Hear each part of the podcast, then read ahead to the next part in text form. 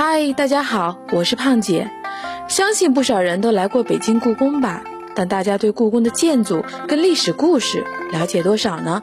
今天胖姐呀，将带大家走进故宫，了解故宫的每一处建筑以及它背后的历史故事。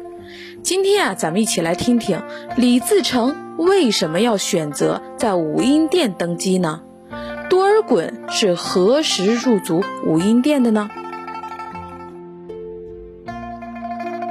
李自成称帝登基的仪式，并没有在紫禁城核心的三大殿举行，而是选择了相对偏远的武英殿。这又是为什么呢？按理说，这样的大典是必须在太和殿正宗的宝座上接受群臣朝贺的，可他却偏偏选中了武英殿。虽然武英殿是一组有一定规模的宫室建筑群，但其正殿面阔不过五间，中间的庭院空间也相当的局促，小范围的朝会。还勉强可以，这样庄严的大典选择这里就有些气势不足了。那么李自成为什么选择这里来举行登基仪式呢？关于此事啊，后世史学家有很多猜测。第一种说法呀，是说大顺军在入城的战事中，虽然没有遭遇多少明军的抵抗，但是紫禁城中却曾有工人纵火，三大殿似乎也遭受了火劫，受损不小。如果要修复的话，需要耗费不少工期。李自成应该是等不及了。可正史上对于宫中火灾的规模和损毁程度都描述得很含糊。也有人说，纯真在世的时候，三大殿就失过火，之后一直。没钱修复。第二种说法呢，有点迷信。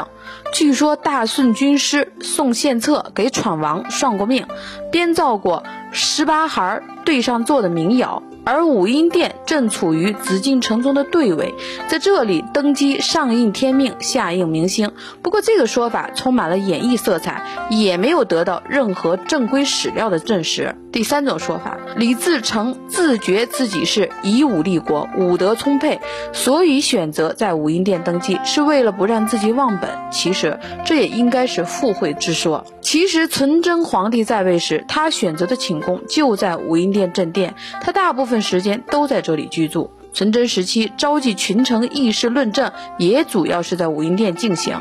包括纯真最后一次召集群臣，也是在这里。所以呀，李自成选择在这里登基，大部分情况可能是因为武英殿各项设施最为完备吧。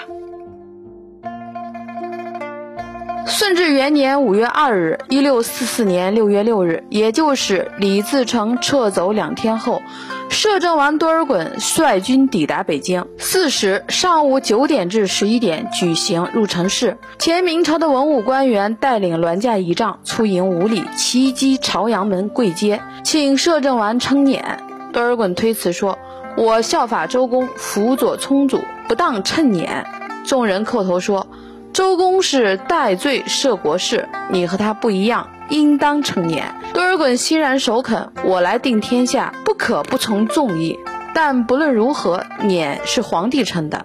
多尔衮为了表示对这越格之举的慎重，又特举行了一个仪式，令人将鲁布向宫门呈设，摄政王的仪仗列在前面，奏乐拜天行三跪九叩头礼。又对圣经皇帝游拜，行三跪九叩头礼，礼毕上辇入武英殿深坐。原民众官，明知殿上坐的不是皇帝，也都伏在地上叩头呼万岁。七月一日，多尔衮在武英殿承奏明朝仪仗古乐，接受明朝百官拜贺，行使摄政王大权。传令归顺的官员皆升官一级。七月十四日，多尔衮在武英殿决定迁都北京。并派官员去沈阳迎接顺治皇帝。十月十九日，顺治帝由其母孝庄太后陪伴抵京，住进武英殿。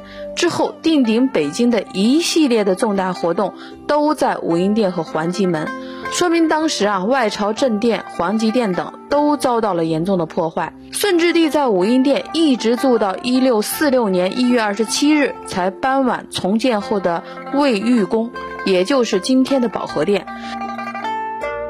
嗨，今天的故宫知识就先分享到这里了。喜欢的朋友们可关注胖姐，下回咱们继续分享。故宫武英殿后的裕德堂是香妃洗澡的地方吗？